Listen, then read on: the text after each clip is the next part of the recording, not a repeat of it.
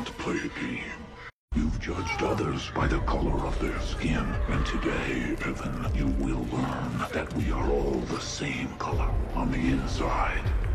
Live or die, Evan. The choice is yours.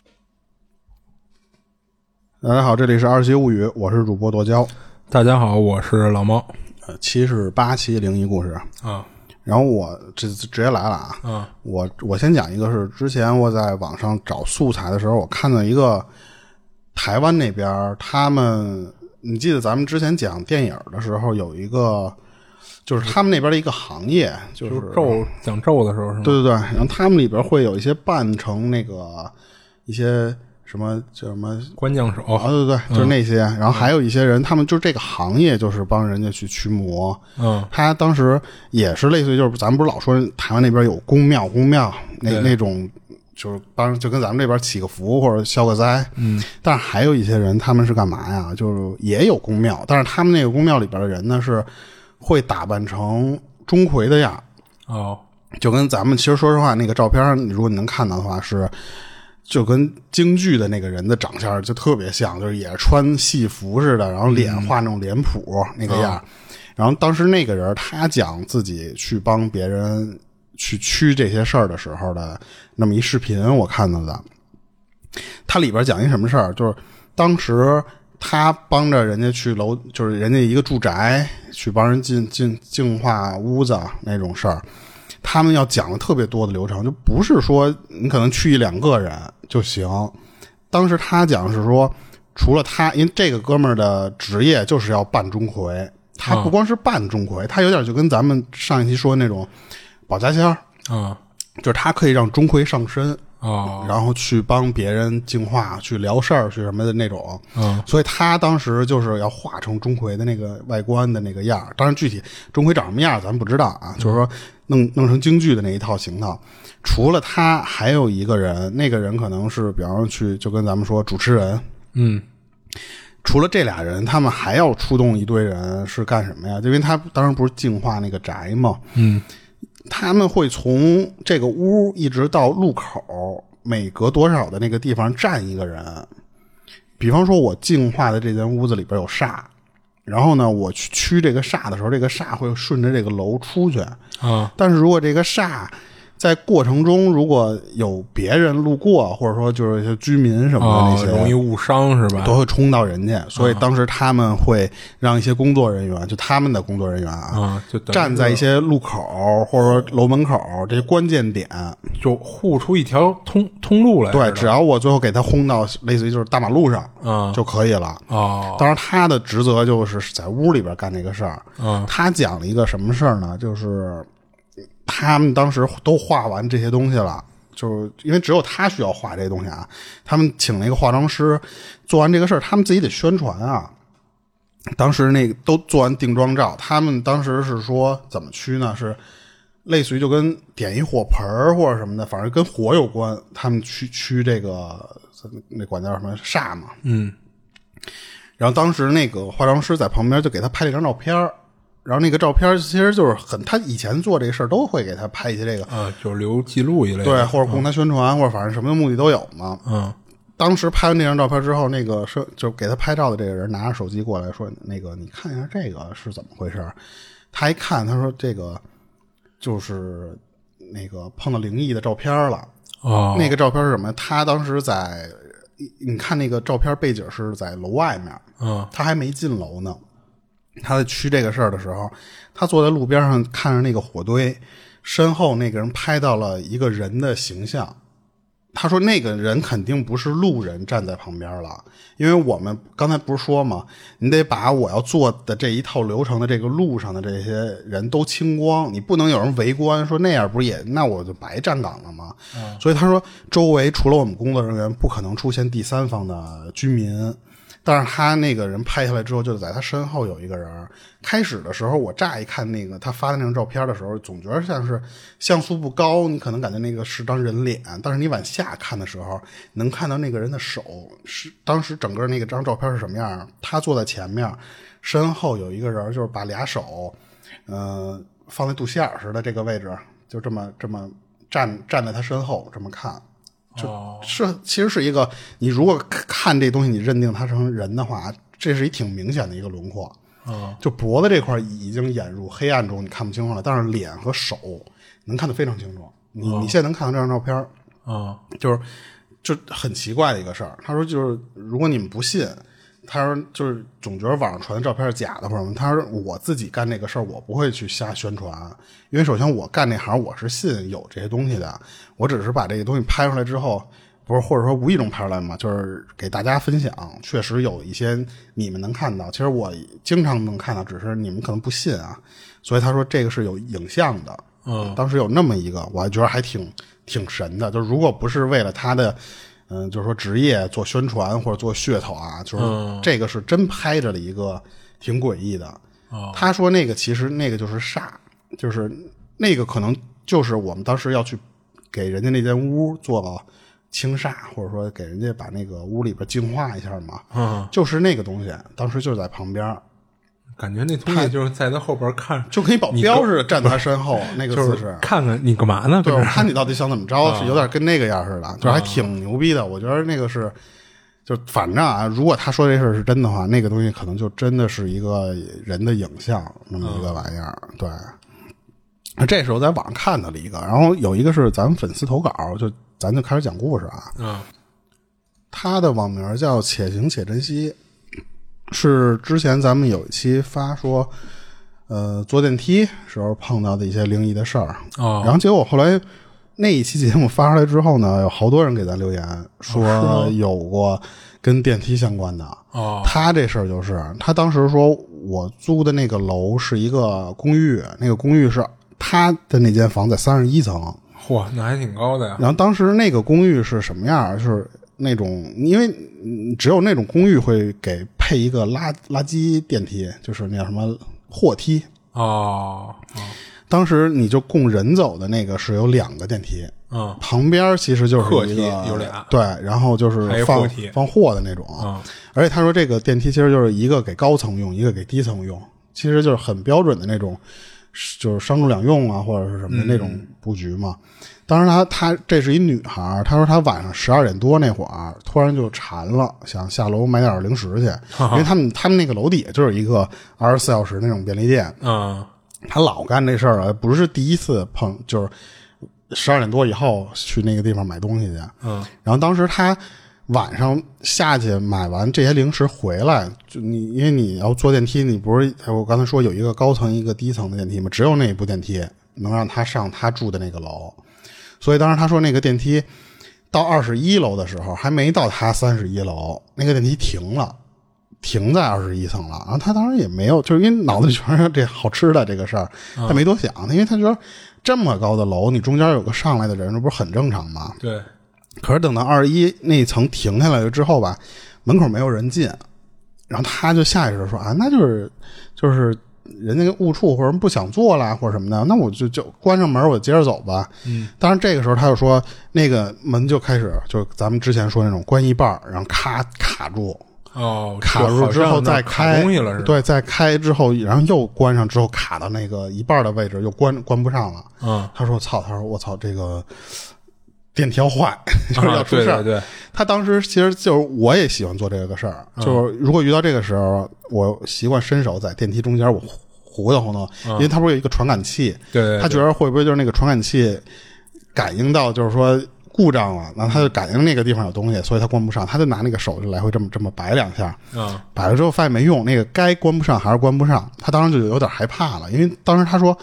那个二十一楼它不是住人的楼，哦它不是因为底下是办公区，哦上面才是他们住住人的这种公寓楼的那样。哦当时他说：“我操！”他说这个有点，说实话，十二点多了。他说我有点害怕，但是但是他脑子里他说就想到那些就是恐怖电影里边的那些画面，就有点说实话是自己吓唬自己了。嗯可是那个门不是一直就这么这么关不上吗？他老觉得说，我操，这个电影里那画面出现了之后，他说我那我就别做了。他当时他想的一个什么呀？他说我去做那个货梯去，嗯，那个货梯不是也能通我们那楼吗？他那他为什么不做另外一部？他不是说有一个只供高层，一个供低层吗？所以那个上不去啊。所以哦但是货梯是没有影响的。所以他说我去货梯间，我去坐那部电梯不就可以了吗？嗯他说我等我出那个电梯，然后那个往货梯间那边走的时候，就刚出这边的这个客梯那个电梯，结果那个电梯还是在那儿，就这么咔咔咔这么来回关不上嘛。啊可是他说我在走的过程中，那个门自己咔咔咔砰关上了。哦而且他他当时说说那个那个过程其实就是没有几步，就就听到那个门合上那个声儿了。啊但是给他吓一跳的是什么呢？他是关上之后，那个那个电梯间的时候，他听见了有一个特别轻声、特别小声那种嘿嘿这么这么一声，我操！他一下就害怕了，就就赶紧去摁那个货梯间的那个电梯，我他妈鸡皮疙瘩就起来了因为他当时他就他一直在告诉自己什么，就是听错了，听错了，他妈的就别再吓唬自己了。所以他当时脑子里想的就是说什么呀？就是说这一定是我的错觉，这不是嗯真有人空耳了吗？嘿嘿这么一声。最后，然后后来我问他，我说那你碰没碰到什么更灵异，或者说你之后的还怎么着了？他说之后好几天不敢，就是夜里再自己坐坐那电梯了。啊但是也后续他坐电梯上去回家，其实就没有发生什么奇怪。就等于就碰上这么一次。对，然后等于他这事儿其实就分享完了。哦，我操，这我黑当黑可够他对我当时觉得，说实话啊，你一个人在那个庄，你不管是男的女的，说实话都有点瘆人。那都一样。你你讲会什么男的女的，我操！对你讲的多牛逼！你说我不信神不信鬼，你真有一个声儿出来的时候，你真是对你，你说如果只是就是就是跟那儿咔咔咔卡，你还能就认为是这电梯出故障了，不像你说那个感应灯那块儿有问题，然后包括就是他从电梯里出来以后，最后这电梯门又关上了，你都可以认为他就是故障，对它不会一直卡，他可能过一会儿就好了什么的。对对，但是关键这黑黑这个就他是属于真的碰上了一些脏东西了，其实是对，嗯可能就是晚上那个点儿人家玩了，开始出来发现你啊这边坐电梯呢，我逗你一下，就到了他们就是那个活动的时间了，结果这会儿你又出来了，那我玩你一下呗。就之前还有人留言说，那个俩人怎么可能超重？就是我之前哦分享故事的时候，我说俩人怎么可能超重？人家不信那个，但是我那次真的也是，我跟你咱之前讲电梯那期嘛，这就是我们俩那电梯虽然是被物业给调的非常轻了，嗯，我们俩人进去，那个人是有点胖，但是那也不至于超重吧？对对就是那你真碰上这种情况，你说你怎么解释啊？他这个他就说，我就顶多就是说我那两天我尽量我就别十二点下去了，他妈太瘆人了。要不就是结伴嘛，要不就是说我大白天的我把该买东西我买了，我不下去了。嗯，所以他也就是就分享这么一个反电梯。他这要真是想自我安慰，那就是自己空耳听错了。我我其实更希望是听错，因为我觉得这个说实话有点深。是是，我这要是我的话，说实话，我在等等货梯来的时候，我都得就是那个那个耳朵，我都得是警惕的，他恨不得立起来听附近有什么在我没有别的声儿。就有可能就等货梯的时候就，就时不时就得回头看一眼，时不时就得回头看一眼。那他妈更吓人，就真的有可能会这个，就是说这个胆吓破了，说的就是对啊很很严重的那种情况下，他其实就是心脏病吓的，就是突然骤停了那种感觉似的。他那事儿就就完了，感谢他分享的这个啊故，事，感谢咱粉丝投稿啊。嗯，行，然后我分享一个，就分享这事儿呢，是一姐们儿，她叫小佳。她说那会儿啊，就是还没普及智能手机呢，就是她是一周末去找她闺蜜小丽玩儿去，然后俩人当时都是上大学呢，只不过她跟小丽呢高中是一班的，但是大学不是一学校的。小丽之前呢就跟她说自己刚从家里搬出来租房住呢，所以想让这个小佳呀找她玩儿去。而且因为小丽啊，她是自己一个人住，就想让这小佳这天就别回去了，就住她那儿，然后周日再回家。然后小佳当时刚一进屋啊，就说：“你这屋的空气清新剂味道还不错，就不过怎么那么浓啊？就浓的都有点钻鼻子了。”然后小丽说：“这是她爸妈放她屋里一个空气芳香剂，就是她也觉得有点太浓了，但是她又不好直接就扔了不用，就回头爸爸妈该不乐意了。然后这就是一小插曲啊。然后之后俩人就跟屋里就吃零食、聊天、看电视什么的，咱就不聊了。然后一直到晚上睡觉，然后小丽这屋呢，她就一张单人床。”就是俩人觉着一块儿睡床上就太挤了，所以最后决定什么呀？就是小佳他毕竟是客人嘛，他说那干脆我打地铺睡地上，然后小丽你还睡你床上，然后睡了没多会儿呢，然后小佳就醒了，然后他就叫醒那个小丽啊，说那个我想去趟药店，你陪我一块儿去吧。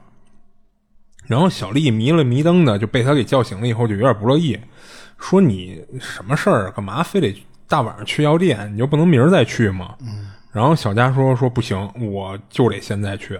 然后他也不跟小丽说为什么，然后就跟小丽说你就是你放心我自己去吗？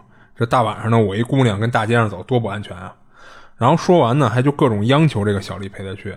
最后小丽没辙了，就是觉也彻底让他给弄醒了，就答应他了。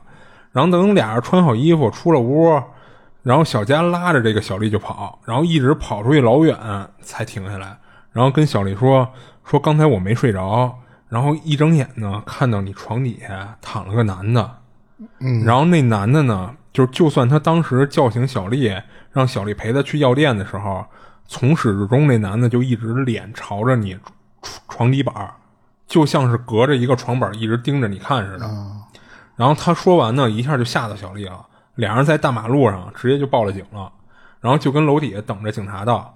然后等人到了以后呢，他就把看到的事儿给人警察说了一遍。然后警察还让他描述了一下，说床底那男的的特征。然后他说当时屋里关着灯啊，那男的又是跟床底下，就不过好在就是小丽那张床，它不是贴在窗户根墙根底下的。就是没拉窗帘的情况下，他借着月光还是能看清一些的。他就把他能看出来的一些特征给人说了一遍。然后小丽这会儿跟旁边听着听着，结果差点叫出来。然后他就从自己钱包里啊掏出一照片，就问他说：“是不是照片上这人？”然后他一眼就认出认出就是这人。然后小丽跟他说：“说这人是他前男友。”哦，俩人分手没多长时间。然后警方简单了解了一下情况，就带着人上去小丽家，然后跟屋里搜了一溜够，但是什么人都没找到。而且警方还特意留意了一下，就是窗户、窗台然后门把手什么的，没发现有那种撬门、撬窗的痕迹啊。所以等于是没有其他人进出的迹象。最后就跟俩人说了，就是说了说平时你们得注意点什么，就锁好门窗什么，就这种事儿。然后就把这事儿就登记在案之后，就这帮警察就撤了。然后也跟小丽要了一下她前男友的信息，就是打算回头肯定得问一下这前男友嘛。不过小丽给警察信息之后呢，就跟人说，就跟警察说说，其实您不用问了，因为她前男友之前出车祸死了，不可能是他啊。所以他这事儿讲完了。她这前男友等于是忘不了他呗？啊，就有点那意思嘛。但是我觉得他那个他妈那个在床板底下那个样儿。啊，你那不太像是想我，你感觉是有点想带走我的意思了，好像是啊，嗯，而且就是好巧不巧就让这小佳给看见了，我操，那你还没有后续吧？没有后续啊，那后边也没出没出什么事儿就哦，行，那我我我接着分享啊，嗯，这个是我在网上看一个人，他那个网名叫一切只为虚幻之人，反正那名儿挺长的。他是讲了点他爸那个时候碰到的一些就奇怪的事儿，不能叫是灵异吧。嗯，他当时是他爸给他讲两件事，一个是说他爸那个嗯就辍学那那段时间，辍学之后呢，在山西就通过关系，因为你想辍学能找什么好工作呀？嗯，可是当时就是通过关系之后呢，最后进了武警。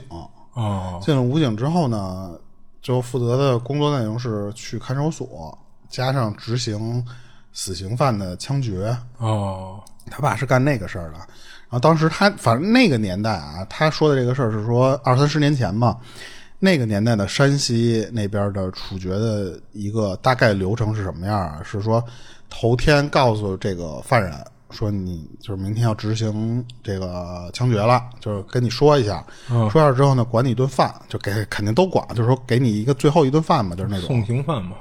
对，然后早上起来六点的时候，狱警押着去洗漱去，洗完之后给你换身新衣服，之后就就压到卡车上，给他们拉到一个山林里面，或者是刑场。对，一般就是人烟稀少的一些地方嘛，然后处刑。当时他们说，就是那个那个年代啊，反正是说，嗯，执行枪决的这些职位有有一个主射手，然后还有一个副射手。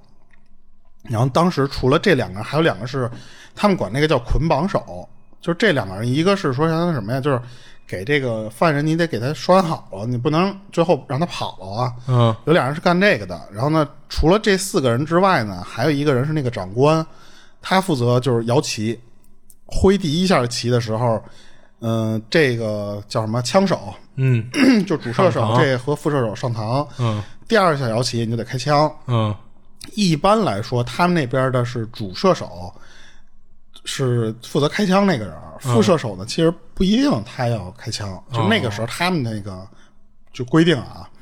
然后当时是说，主射手一般是能能干嘛呀？就是说，一般主射手都是要退役、要退伍的那些人，等于说你你做枪决这一年之后，你再退役就不会被家属报复啊或者什么的，可能心理负担会小一些。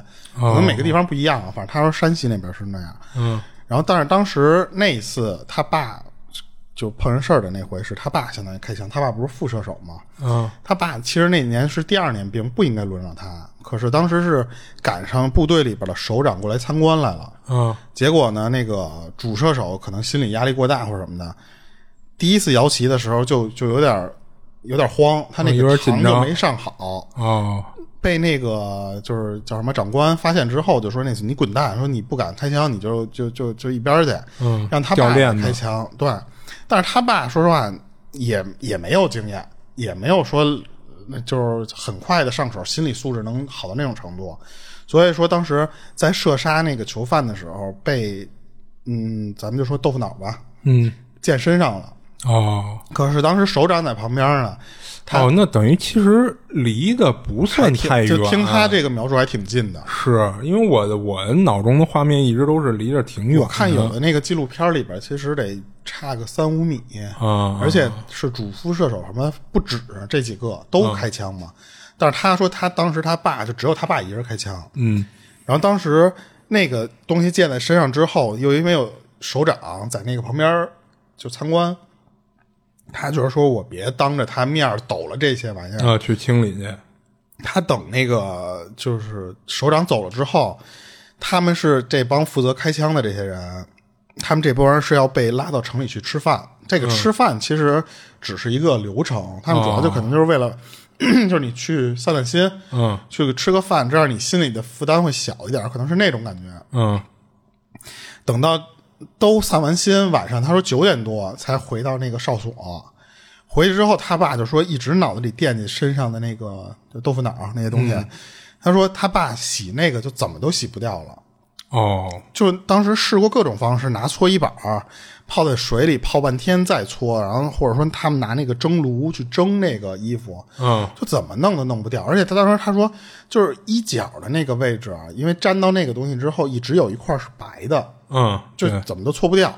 所以他爸说，最后弄的实在就是这什么方式都弄完了之后就没辙了。他爸说：“操，我不弄了，嗯就这么着吧。”然后当时晚上从那个洗衣服那个地儿回去，还他爸等于说就穿一个跨栏背心儿，他那个衣服不是洗了之后湿了吗？嗯说他爸就就从那个路上回来的时候，就感觉就是也可能是晚上有那种风，就赶上那会儿秋天的时候，那哦个地儿有有点冷挺冷的。他爸就觉得身体就有点不舒服那种感觉。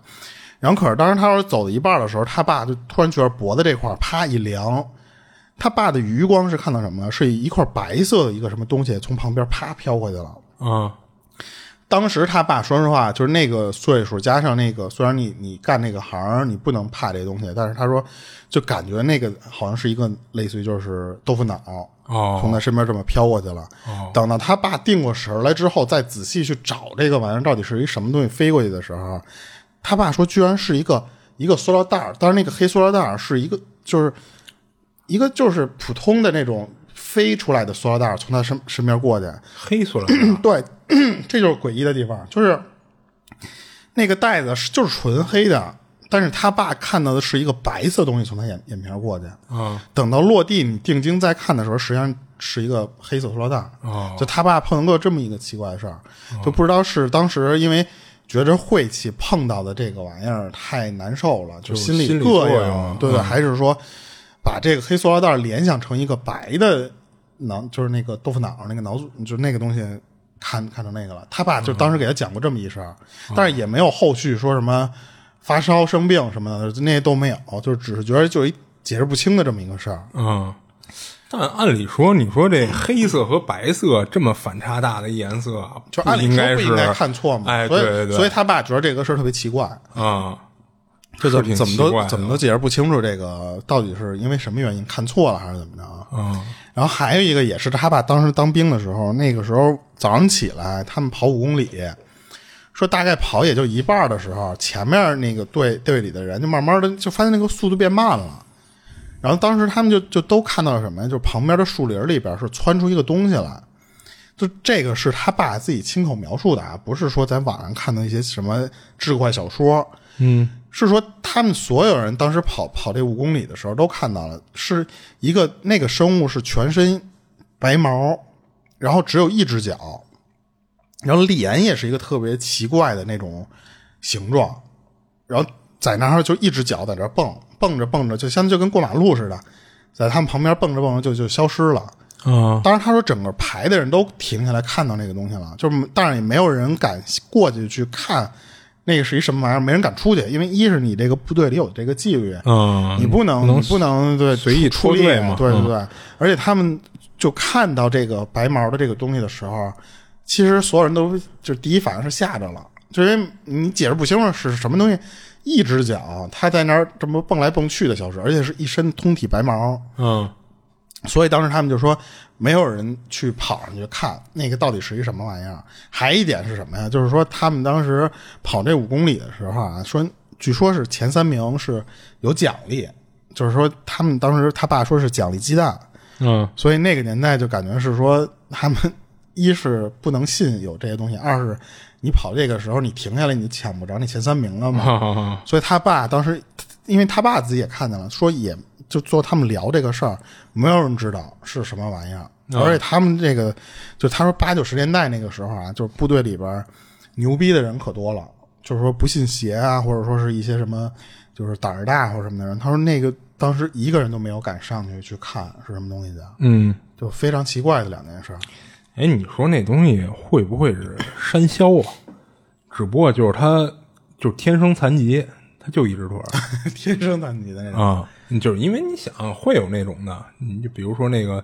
嗯，出生就是两个脑袋的那种龟，就是奇美拉嵌合体的那种。啊然后它，那你既然基因有缺陷呗，就是它生出来，它有可可能生出来就是一条腿儿。对，但是它就甭管你看咱们就是嗯除了就常见的，因为他没说他爸当时拉练那个地方是不是说特别深山或者什么反正一般咱们很少能见到说有通体白毛的啊，对对对就，日常动物啊。但是你说什么雪狐狸啊、什么雪狐那些那另说啊，嗯就是说你在正常山区里面，一般你能看到的皮毛不会是那个就是因为刚才你说那个，我为什么想到山魈啊？就是 因为我印象中好像就看见过那种就是一身白毛的那山魈，嗯然后他那脸长得就让人觉得挺挺唬人的嘛，啊啊，因为他跟一般猩猩什么长得还不太一样啊。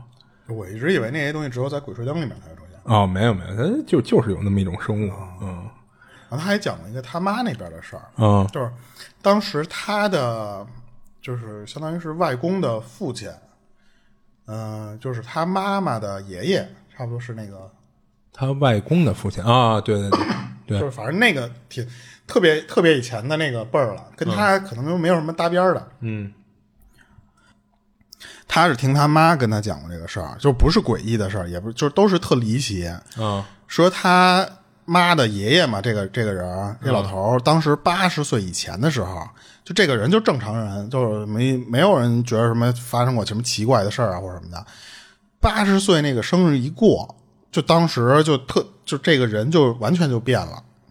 当时因为他变了他就是说以前他那个年代都住在山里，就那种村里啊，那那种时候，他们家那个乡下门前就有一个小山坡，嗯。那个小山坡是你日常都要就去，比方市里、城里、村里那种，你都要路过那个山坡，嗯。你得爬那座山去。嗯。他那个母亲的那爷爷，咱就说老头啊，这老头八十岁之前，你正常来回就就爬那山什么的都没有问题。啊八十岁一过，只要到那个山上路过回来，只要你去的时候没事儿，回来的时候他就过不去那座山。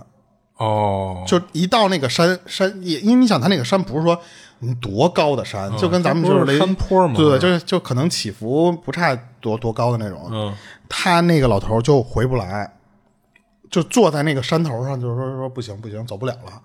然后哦然后就叫他外公的名儿，就是那个不行，你得给我弄回去，我回不去了。当时就很奇怪，当时因为家里人还没有说觉得说，呃，这人是遇到什么奇怪的事儿了，或者嗯，可能也觉得说这人上岁数了，可能推销不方便了，对，体力不够了？但是他说那老头儿，你过山去的时候没有事儿，嗯就正常人，你回来嗯就不行。嗯那个他们顶多觉得说那个山头上有点什么东西，就是也也有坟地，也有一些什么乱草，什么都有，嗯就可能觉得是说跟坟地或者什么有关啊。哦关键是说他那个老头儿到最后的时候发生一什么情况？他眼睛莫名其妙突然就瞎了。这个瞎其实说实话也可能正常，就是岁数大的一些老年病一类的，对。青光眼了什么的。可是当时他那个就是他妈妈的、呃、外公吧，相当于是什么玩意儿，反正就是他他不认识那人嘛，就是说那老头儿是属于眼瞎，但是他那个瞎是哪种情况啊？就虽然你看不见东西了，但是他如果看到山的话啊，他他就说那个是平地。如果是平地的话，他说前面有一座山，他是那种瞎。哦，就是感觉你看的东西已经和现实中的不一样了。所有人都说说这前面就是一平路，你走啊。但是那个老头就说说不，这这前面一山我翻不过去，就那样。而且当时在家里的时候，人就是人说就到晚上一开灯，他那个老头就在家里说说你们为什么不开灯啊？哦，就是他他看不见那个灯，但是别人睡觉的时候关了灯了之后，他说你们为什么睡觉的时候不关灯？就是那老头就突然就就那么奇怪，然后当时就没过多长时间，就这段时间其实很短，然后就当时就所有人家里就觉得这老头是不是有点就是快到时候了，这人有点不正常了，或就是者怎么着脑子有点不正常了。有一天，他那个那老头就把他的自己兄弟给叫过来了，就跟他说什么？他说我看到牛头马面了。哦，就跟他们那个就兄弟姐妹就这么说，嗯然后说不说我这看见这些东西了，还看到什么？就是一个一个妇女牵着一小孩儿。嗯当时他们后来讲，就寻思这个妇女牵一小孩儿，这人到底是谁？嗯，他们觉得可能是因为是那个那个老头儿的奶奶，老头儿的奶奶。对。然后当时的那个那个奶奶年轻时候生的一个小孩儿还是什么呀？他们觉得可能是他的长辈，就是他那个老头儿的长辈。嗯他看到了那个相当于是死去的人，嗯，为什么会这么想呢就？他们就当时可能那个老头儿会跟他们描述，哦就是因为他不是有兄弟姐妹嘛，嗯可能有知道这个当时经历的那些人，哦就是觉得像像那个。对。然后当时那个那个，因为他那个他奶奶是因为在生他别的孩子的时候死了，嗯，所以他当时觉得说可能牵牵着小孩儿，就是那没生出来那孩子。对，是因为他也难产难产啊所以当时就是那个是他奶奶加上没生出来的那个孩子，就就反正都是他们自己这么传。哦，然后可是就这个老头儿，就这段时间没有闹多长时间，很短，这老头儿就不行了。就是，而且他死也特别奇怪，没有什么病，就是就是莫名其妙，突然有一天你再看这老头儿，人就不在了。哦，就是他就他就就是这他妈这边给他心衰了，心脏衰竭似的。有点那种感觉。但是他死之前的这些症状就特别奇怪，嗯 就是说那个山就感觉就跟有一个什么东西拦着他似的，不让他回来。然后，而且你想他，你明明开了灯了，他看看不见那个灯光，但是你把灯关了之后，那个老头儿就说你那个灯为什么还开着？嗯，当时反正就是说，这老头儿临死之前的情况是特别诡异的。是这还真是第一次听说，就好像什么都反着的似的。对，就不是灵异的事儿，但是你觉得这个人儿到后来的时候，感觉是能看见点什么东西，或者说是被什么东西影响到了那种。但是你说他看见什么东西吧，你这这反着又是怎么 怎么解释啊？我操！你就不知道了，反正就是因为他这个，他说就是属于离奇嗯又不灵异嘛，就属于那种。对，然后我这其实就分享完了。啊、行。然后我分享一个，这事儿不长啊，就不过我觉得还挺有意思，挺新鲜的。就是分享故事这哥们儿啊，就是他说他常年的胃不太好，时不时的就胃疼，然后吃饭晚点儿啊，或者吃的刺激点儿啊，胃就难受。然后那次呢，他是十二指肠溃疡，他自己以为还是老毛病，还是胃的事儿呢，就当时就没怎么在乎啊，就跟平时一样，他就忍着呗，就是感觉疼一阵儿也就好了。结果那次呢，不是简单的胃疼，就是当时他跟公司上班呢，结果一阵肚子，就是肚子那块儿啊，就一阵剧痛，就给他疼休克了。然后等他再睁眼的时候，他发现自己站在一滩黄了吧唧的水里，然后水倒不是太深，就是要要不他就是他也不能站在水里嘛。就是他说那个水的高度啊，就到他那个肚脐眼儿往上一点儿啊啊，就是到不了胸口的位置。然后他身上呢就穿着他腾云之前上班穿的那身儿，不过这会儿啊，就因为站在水里，等于全湿透了，都贴在身上，就让他当时觉着倍儿难受。然后他就往四周打量，发现呢，就是其中一个方向啊，能看到陆地，离他不算太远。但是不是一个什么景点啊、海滩一类的，就是因为这个陆地上啊，他既没看到高楼大厦，也没看到任何人，就看到有一些山。而在他身后的方向呢，隐隐约约的也能看到陆地，只不过离他太远了，看不清楚。然后他抬头看天上，也是黄蒙蒙的一片，就给他感觉就是特别压抑，好像这个天儿就特别低似的。然后等他打量完周围啊，周围的环境。他就开始想说：“我怎么上一秒还在公司上班呢？这怎么突然肚子疼，再一睁眼就跑这儿来了？”嗯，然后他脑子里冒出了一个就是让自己吓一跳的想法，说：“我他妈这不会是上班猝死了吧？现在这是跟阴间呢，还是跟什么地儿啊？”然后他就站那儿就一通瞎想，但是也不知道该怎么办。嗯，他说是我是往岸上走啊，还是怎么着的？就跟那儿发愣。突然呢，他感觉裤子让人拽了一下。他就低头看水里，但是因为那个水，他说特别浑浊，就根本看不清楚水里的情况。他就感觉水里有一东西一直在拽他裤子，这会儿他就有点慌了，就不知道到底是什么。他就开始玩命的往那个岸边走。他说水里那东西啊，虽然一直在拽他，但是他感觉没有那么大的劲儿，就是顶多就是给他往岸上走的这个过程中啊，添加了一些阻力。哎，对，制造了点阻碍，倒还好。所以虽然挺费劲的，然后没过多会儿呢，他就走到了那个浅滩上，眼看着就能走到岸上了，就是他也稍微松了口气，就没那么玩命了。这会儿啊，就因为这个水已经非常浅了，就是他能感觉到那个水里那东西，就还是一直在拽着他。然后刚才因为水深点呢，还比较浑浊啊，所以他看不见是什么。这会儿到浅滩的时候呢，他就低头往水里又看了一眼，结果这一下吓他一跳，他就看水里啊。是一个仰面朝上躺在水里的一个人，伸着一只手一直拽着他裤脚，而这个人呢是他已经去世了的爷爷。他说当时因为水已经非常浅了，他爷爷啊看着跟个纸片做的似的，就不像是真人，就那么慢慢的就是往水面上飘。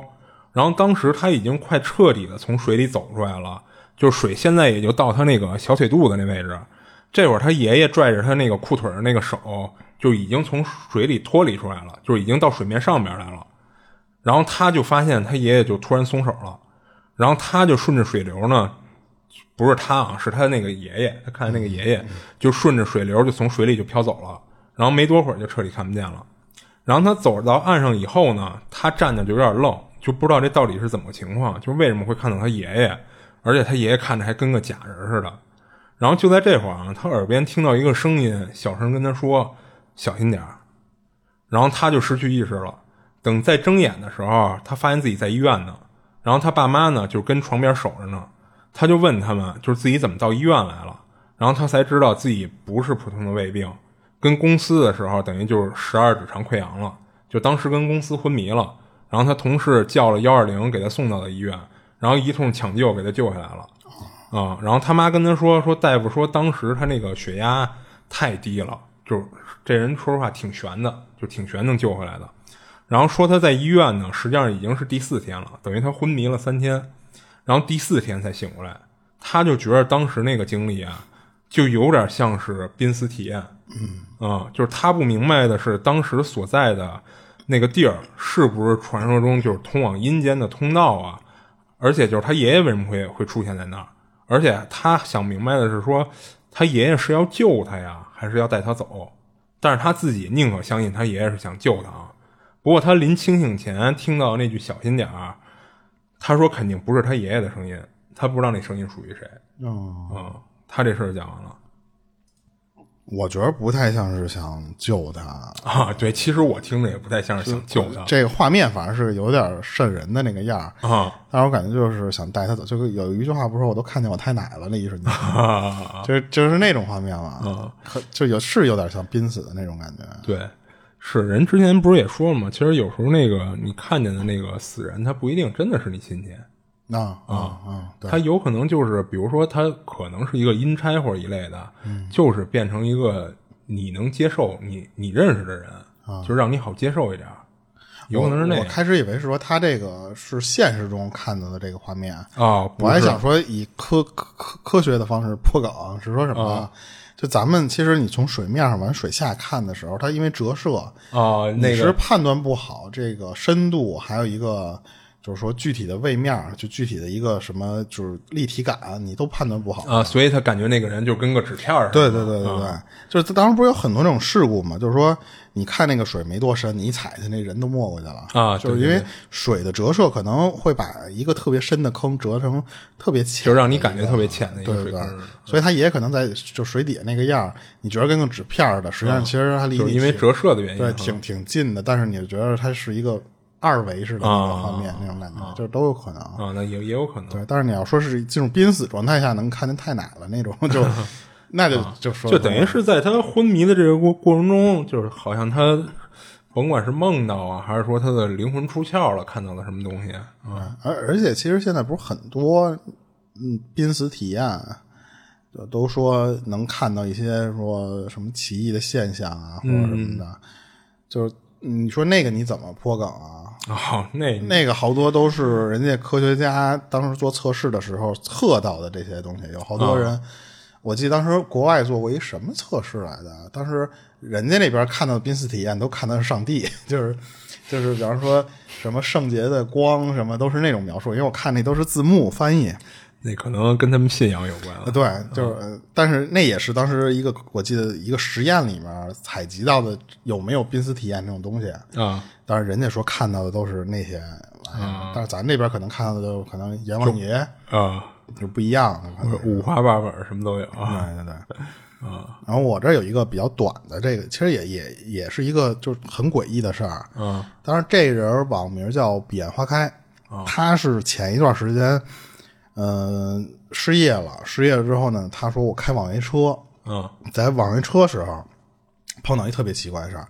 五月三十一号，你想离现在也就半个月吧，啊他是他说是早上起来七点多那会儿，他去拉车的时候，他拉了一个女的，就很正常，就你你碰碰上一个女司机上来之后就，就他就开自己的女司机，那不是不是女乘客，啊他开自己的嘛。嗯可是他当时他说我没开太长距离，也就两三公里，那车就开始报错，哦，就他当时说那个车就跟突然失去动力一样，不是说那个踩油门没有反馈，没有就是速度，是非常肉，那个车就跟就被什么东西抱住车轱辘似的，哦，呃，非常缓慢的这么这么在路上，突然就一下就这么固有，就跟你骑自行车的时候胎没气儿了似的。也就就跟就跟那种似的嘛。啊他说当时我把那个油门都踩到底了，那个速度起不来，啊然后这种时候你就说我活我拉不了了，啊！他就跟那个我车可能出问题了。对，女乘客说你你取消这个，就是重新弄一单呗，反正我这边是没法弄你了。嗯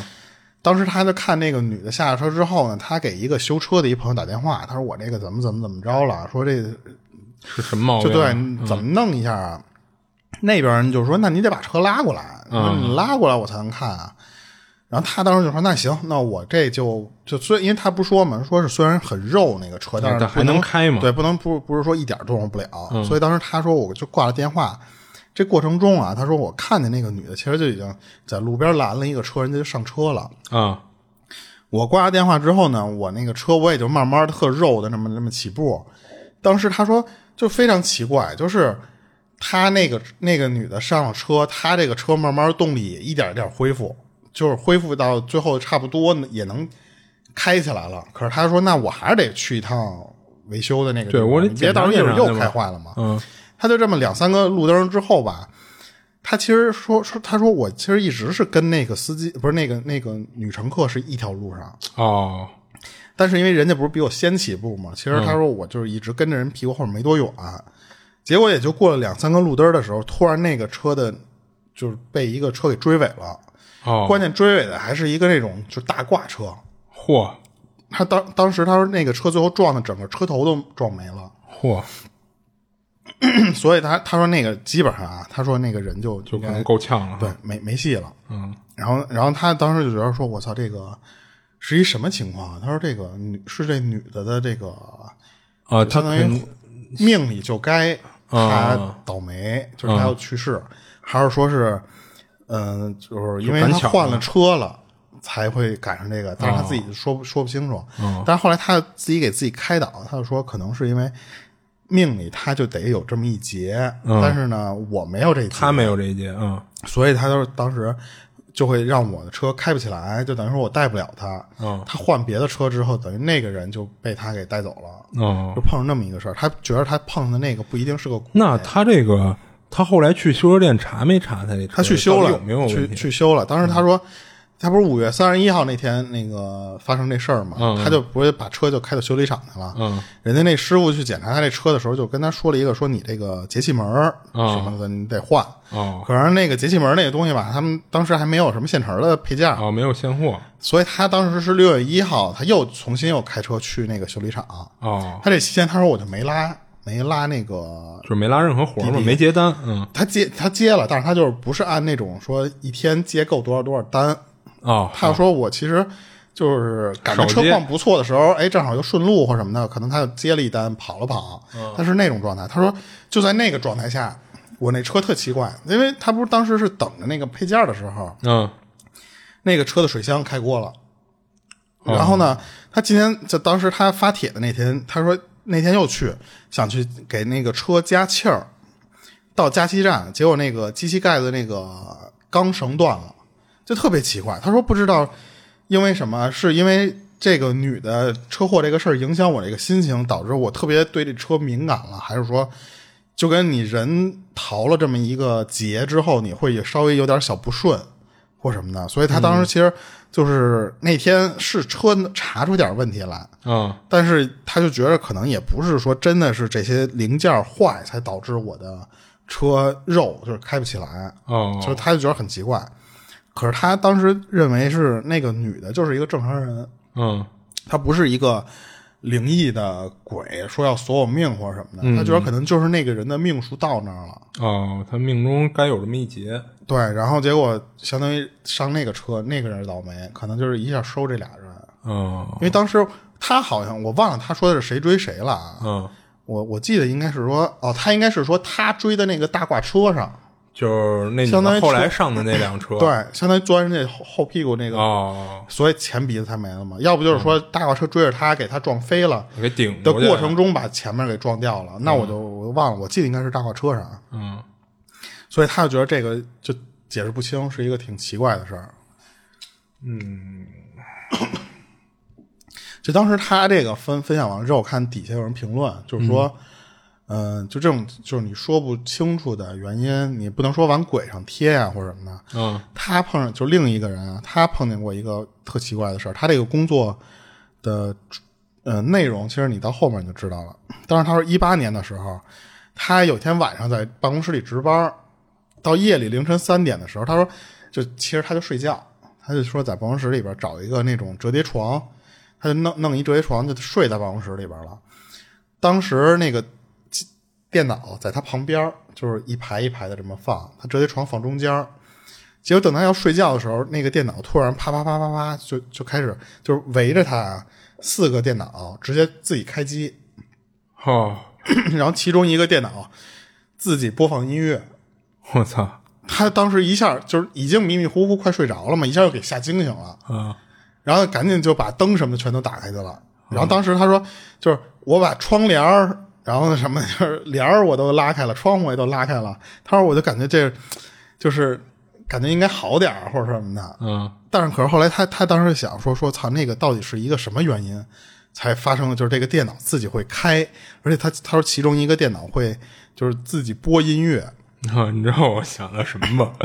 那个《回魂夜》里，就是他们跟那个保安值班室那录音机自己放，噔噔噔噔噔噔噔噔噔噔噔那个，然后当时他就是因为这个事儿是有点儿就是自己被自己吓着了，或者说他就被这个现象也吓着了。嗯他说夜里因为那个状态他就不敢睡觉了，他就一直警醒着那个办公室里会不会有什么东西。嗯他中途连厕所都不敢上，然后等到最后，他说，就是第二天人多了，就是来人了，他才觉着说，嗯、不是有人恶作剧，或者说不是有进来人了跟他做什么这种，就是说故意吓他一下那种。嗯。因为当时他说他们办公室里其实有好多什么东西啊，是就死死刑犯的遗物，哦。然后就是会放在他那个办公室里边但是那个东西不会常放，啊可能比方过一段时间就会让家处理掉属。认领了，对对对但是呢，他当时就是你有没有处理的那些，嗯。就会先堆在他的办公室里，嗯。他还不知道是不是跟这个有关，哦，就可能是那些死刑犯的魂儿又来了死。人的东西吗，对对对，嗯。嗯，就这反正这说实话，要是跟这有关系，那我就觉得他这个班儿值的有点瘆人，他还不像是正常情况下那种对那种工作啊。对对对，他这个其实就完了，嗯，就反正这种你看，其实都是你感觉你没有碰到什么灵异事儿，但是这个事儿你就解释不清楚。它这个电视不是什么电脑，嗯你其实说实话，突然关很正常。当然，你说电脑开，它不像电视。你有时候，比方说你拔了电源，你再插上之后，它可能默认会喷电视先开成待机。嗯，但是你电脑，说实话，你这个没有人摁开关的话，它不应该对，就是哪怕你断一下电，你电又再通上了，它也不会自己它顶多是显示器会有亮一下对对对，嗯来一下，但是不至于说能直接开机的那个状态，关键开机还放音乐，除非是那台电脑之前那哥们儿 就待机呢是呃吗？不是他本身就弄的是那个我开机自启动这软件儿啊啊，但一般那个音乐软件儿它自启动以后，它也不会直接是播放状态，啊，对，它它是一个暂停但是。我碰到过一回，就是我在找咱们这个节目素材的时候，嗯然后我在这边正这么弄呢，弄着弄着，然后我那个我因为我在找之前我听音乐，我把那个音播放软件就最小化到底下了，嗯，我忘了我怎么会突然摁到那个快捷键是播放了。哦哦我那可能正保存还是正怎么打字，无意中突然啪摁到那个快捷键，啊，那有可能，那有可能。哦，咣那个音乐就起来了，给我吓的。你想，我当时正在整理灵异的这些素材呢，突然帮音乐起来了，它不是说摇滚特燥，就是突然来个声儿，你就一下吓得就是你没反应过来，这个一这个声儿从哪传过来的？就是因为你你在这儿坐的时候，你不觉得你屋里能突然有一个声儿出现啊啊！而且你说我这个就这个音箱也不是至于说能有多拟真，就是说让你感觉就在耳边儿啊。但是那个声儿一出来的时候，你第一反应你是想不出来这个声儿是从你耳边出的还是从音箱里出，你分不出来那个声儿来。啊，当时真是就那一瞬间，你吓得那个那个汗就全下来了。是。就我我不记得之前节目里说没说过啊，就我之前跟上海那边的时候，就是就是我一一回到宿宿舍，我把手机往床上一扔，啊，它播放了那个，哎，对，就是我当时听那个也是听电台呢，我那个好像是它有一个自己的一个什么启动的一快捷键，我往床上一扔，它可能是是那种一摇，它可能认为是，它就自动播放了。然后我当时上厕所了，等我厕所出来，我就听我他妈那屋里有人在说话，你知道吗？我操！而且关键是我当时那个音量没开多大，特小声我又听不清楚说什么对，。小声反而才响。哎，对对对，我操！当时真的全身鸡皮疙瘩都起来了，我操！你要是说特别就跟正常人说话似的那个声，你一下就反过来。啊，对，而且你听清楚它是什么，一听就是某一电台在说嘛，啊，对对就可能就还没那么吓人，了。对行，我这俩就分享完了。啊，行，然后我这儿还有一个，然后这个就是他是上大一的时候第一次出现鬼压床的情况，只不过他觉得这事儿啊，就是当时他觉得这事儿跟灵异没关系，就是因为他也上网查过，就是科学能解释吗，就睡眠瘫痪症。只不过他觉得他这个跟别人的不一样，就别人都是一锤子买卖，就是就一下的事儿过去了就没事儿了。但他这不是，他每次睡眠瘫痪的时候啊，都是到了快极限了，就快窒息了，这劲儿就过去了，就没事儿了。然后这部分可能跟别人情况差不多，不同的是什么呀？他这睡眠瘫痪症是是会连续的，就什么意思呀？就是当时他第一次睡眠瘫痪之后，刚缓过来的时候，你要是打算接着睡，就会再次睡眠瘫痪啊，除非是说什么呀？他第一次那个劲儿过去以后，你起来你歇会儿，你跟屋里溜达溜达或者怎么着，你干点别的，然后你过一会儿你再躺下就没事了，就算是彻底过去了。这个就让他觉得挺奇特的。然后等他上大二的时候啊，就是当时他考了驾照，有了车了，就趁着那个假期就开始开车四处玩去。因为他本身是喜欢那个灵异恐怖相关的故事什么的，所以也去过一些那个废弃的地方去探险啊什么的。不过都没发生什么。然后大三的时候呢，他交了一女朋友。等上了大四了，他跟他女朋友一块儿经历了一事儿。就有一天啊，他不记得是跟哪儿打听到，就是说他们当地有一个废弃的塔，这塔当地就传说老闹鬼。他一下就来兴趣了，就约了四个朋友啊，打算一块儿去这塔说探一探去。然后作死似的不约白天，就非得约半夜去啊。然后这塔呢是在一半山腰上，到了那儿呢，就是他们五个人啊。跟塔里探了一圈，就没出任何事儿，就打算就结束了，就回去了。然后就往山下走，结果有俩朋友啊，就跟路上被绊了个跟头，然后就莫名其妙就等于平地就绊一跟头，然后被其他人这一通嘲笑。然后就在大家都在笑的时候，他突然听到有一个小孩的笑声掺杂在他朋友的笑声中，然后他当时他就问其他人说：“你们听到没有？”然后他这些朋友都说没听到。然后他这帮朋友还说说，好家伙，这塔恐怖程度不够，你跟这儿人为硬凑是吧？然后他就说我没跟你们开玩笑，不是吓你们的。反正那几个人就是不信。不过他们这趟呢，就之后倒没出什么事儿。然后这事儿过去不到一个礼拜，就有一天他去他女朋友那儿住，就是还把去那个废塔探险的事儿给他女朋友讲了一遍，之后就睡觉了。然后第二天早上他一睁眼。发现天还没亮呢，一看表就还不到五点呢，那可不就是没天亮呢吗？他就有点郁郁闷，说怎么今儿这么早自己就醒了，就想闭眼接着睡。结果刚一闭眼，脑子里突然出现一画面，就是当时他们去的那个塔，是一个从稍微远点的视角在看，然后能完整的看看看清这个完整的塔，就是外观。哎，对，然后他就发现自己就是。又睡眠瘫痪了，或者说又鬼压床了。然后就在这会儿呢，他看到塔前面站了一个和尚，在双手合十的朝着这塔鞠躬。就当时他女朋友睡在他右手边，但是他发现自己右耳朵就听不到任何声音，然后左耳朵就听到有孩子的笑声和特别低沉的那个念经的声音。他这次的体验，他觉得这才叫鬼压床呢，就不是简单的睡眠瘫痪了。然后就跟透视了似的。啊，对，然后就这么着被压了一段时间之后呢，他突然就缓过来了。他刚松了口气，准备好好活动活动四肢的时候，他就发现又一次被压了，就还是同样的过程。就这个被压一会儿就好了，然后好了没几秒又被压的过程，就这么着持续了好几次。然后在其中一次被压的时候，他明显的感觉到他女朋友的一只胳膊搭在他胸口上了。他就玩了命的，就是挣扎着想做一些什么挺胸运动啊，就是他想给他女朋友给弄醒了，好帮帮他啊，但是一点用都没有，就是因为他是完全动不了。然后他数着次数啊，大概是在他第六次被压的时候，这会儿感觉马上就要天亮了，就是都透进来点光了。这次被压结束之后呢，他发现没再被压，于是他噌的一下就坐下来了，就跟那儿坐在那儿就大口喘气，然后他就回头看他女朋友。结果一看吓他一跳，因为他女朋友当时是睁着眼的，这会儿也在看他呢。然后他就问他女朋友说：“我刚才被鬼压床了，嗯，还是连续的好几次。我当时感觉到你胳膊压我身上了，就想动会儿动会儿，说跟你求救。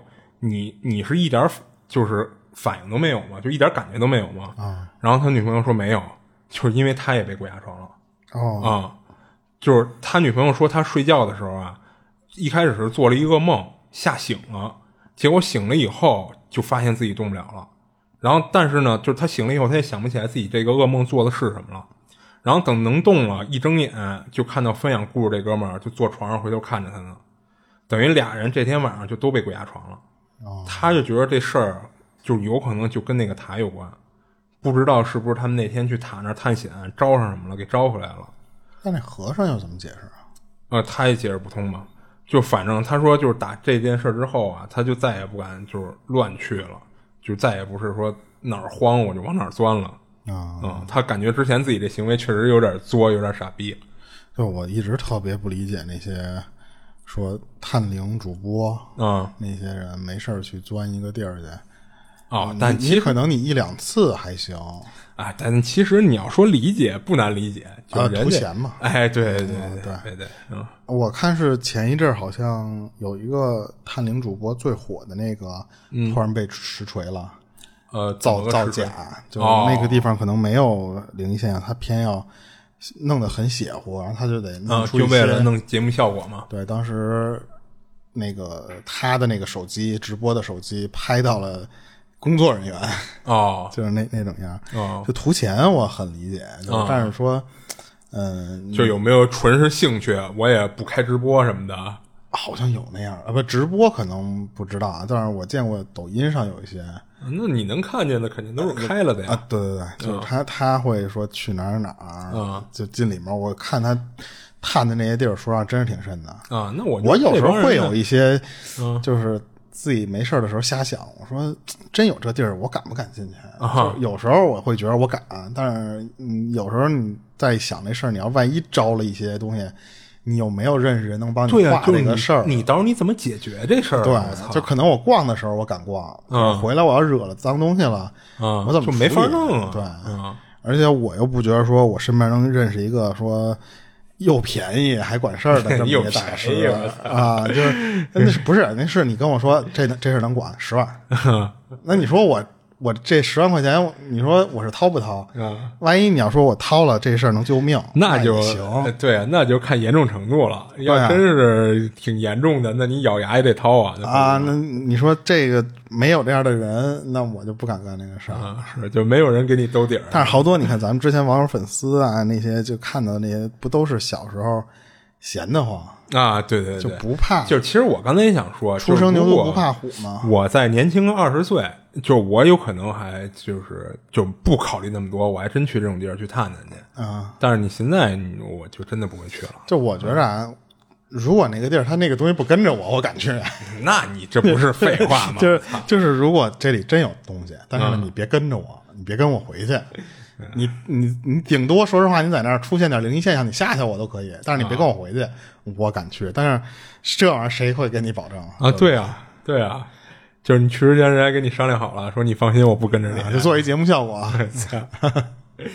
嗯，行。然后我这事儿讲完了我这有一个是他十几岁，就是在你说那种年轻二十岁，啊嗯，但是他不是去探险，是赶上一天他干嘛呀？那时候他在家里，他你想十几岁的时候就没有什么业余活动，就是在晚上他就是陪他妈看电视。哦当时他爸呢是出去跟人打牌去了，结果打的特别晚，差不多十点十一点，其实也没有特别晚，就是该睡觉了。然后他妈就说：“你把你爸给叫回来，别让他打牌了。”他叫过他爸太多次了，所以他就是直接从他们家就出来了。当时他说，就是找我爸那地儿，他说就走十分钟，在我们村里也出不去多远，而且，我妈也放心，就那村里都是认识人啊。啊可是那时候晚上十点多，那村里就没有什么人在外面瞎逛的了，等于就他一人。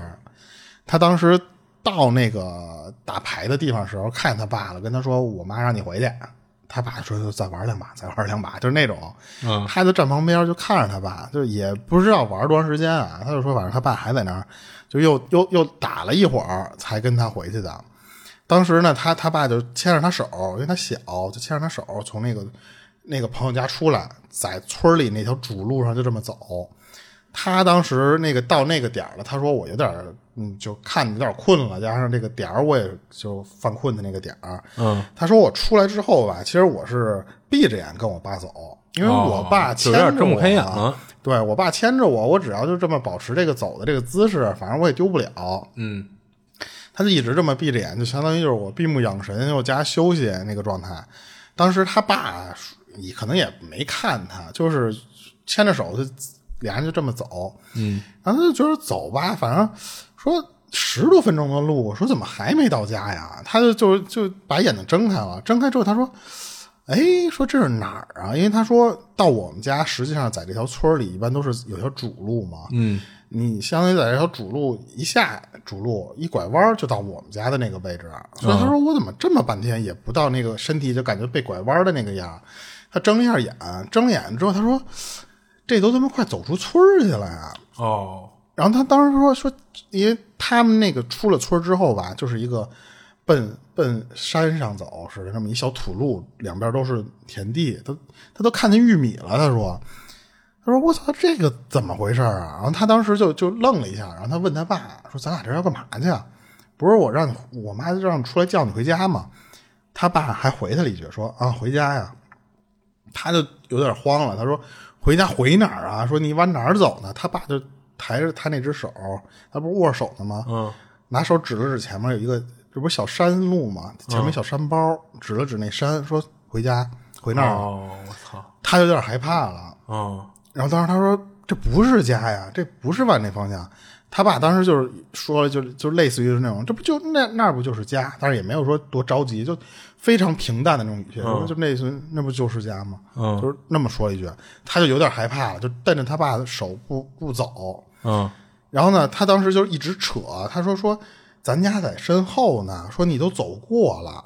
他被这么一扯之后吧，他爸其实也停下来了，停下来之后低头看了他一眼，他就感觉吧，他爸当时那个状态就有点跟走神儿了似的，哦那个眼睛也没有神，然后就那个人就木了的那个状态。不聚焦似的。对对对，他就向他身后那个位置就指，他跟他爸说：“咱俩都走他妈走，但没说脏话，就是咱俩都已经走过好几条街了，说早就就过了。他爸回头盯着那他指的那个方向，就是看了一会儿，然后呢，就整个状态一下就就恢复过来了。哦，就清醒了似的。对，然后就就立马就拉着他，就是突然说：“咱怎么走这儿来了？”哦，然后立马就拉着他回家。回家之后，他就跟他妈说：“他他他不知道是灵异或者什么啊，他肯定给他妈告状啊。就是就是以 抱着告状那心理，说我爸都给我拉到哪儿哪儿哪儿去了。他妈其实就是糊弄他，但是可能他觉着啊，他可能觉得是他妈和他爸后来又聊这事儿，但是当着他面不说，就只是跟他说：“操你爸，这肯定他妈出去碰什么脏东西了或者什么的。”但是后续就不跟他讲了。可是他啊爸其实还跟他这么当天说了一句哈。对，就是可能村里的人会稍微信一些这些玩意儿嘛，所以我以我以为他妈会说你爸这就是打牌打迷糊了，哦，没没有，就直接跟他说，这肯定是碰他妈什么脏东西了。但是后续他妈和他爸怎么去解决，或者还是说聊没聊解决，或者说解没解决？对，他就都不知道，就是碰上过这么一个事儿。哦，就反正我觉得那个画面他妈挺瘆人的，是因为那就是你的一个天天见的一个人啊，啊对啊然后。那个状态突然就跟你不认识了似的。说实话，在那个状态下，你看，而且关键是你不知道他要给你带哪儿去啊。那他说了，其实那个那个那个，他不是说看见玉米了吗？嗯路过那个玉米上那个小山包，他们管那个山包叫小南山。那个山包上面就是有祖坟，但不、哦不光是他们家的，就是谁家都有，都就是村里的都都埋那，谁谁家死人就往那个山、山上面放。嗯，就是他他指了一下那个地方嘛，当时哦，他等于其实可能是路上被什么东西撞上了。有可能让什么给迷了眼了似的。人人家那个东西要回家，人家要回山山包上，嗯那其实这就是说说白了，就是不就是鬼遮眼嘛？就可能在他爸眼里看来，前面那小山包上可能就是他们家。哎对对对对，啊但是他没被迷住，现在啊啊我就觉得他这个小时候这个行为就跟我挺像的。我小时候也爱干这事儿，爱干什么事儿？就比方你跟着家里去一个什么地儿的时候，你就特小的时候你犯懒，你就直接就就闭着眼了，反正你就,、哦你就不管了。啊，我也我也出现过，就是我之前也是夜里不也不是夜里，晚上上一什么课，下了课可能也就九点多钟，但那会儿对于孩子来说，其实就就犯困了。路上就是被家长牵着的时候，我就闭着眼跟着对，就就以为自己就骗自己能睡着了，啊能缓过来那个劲儿。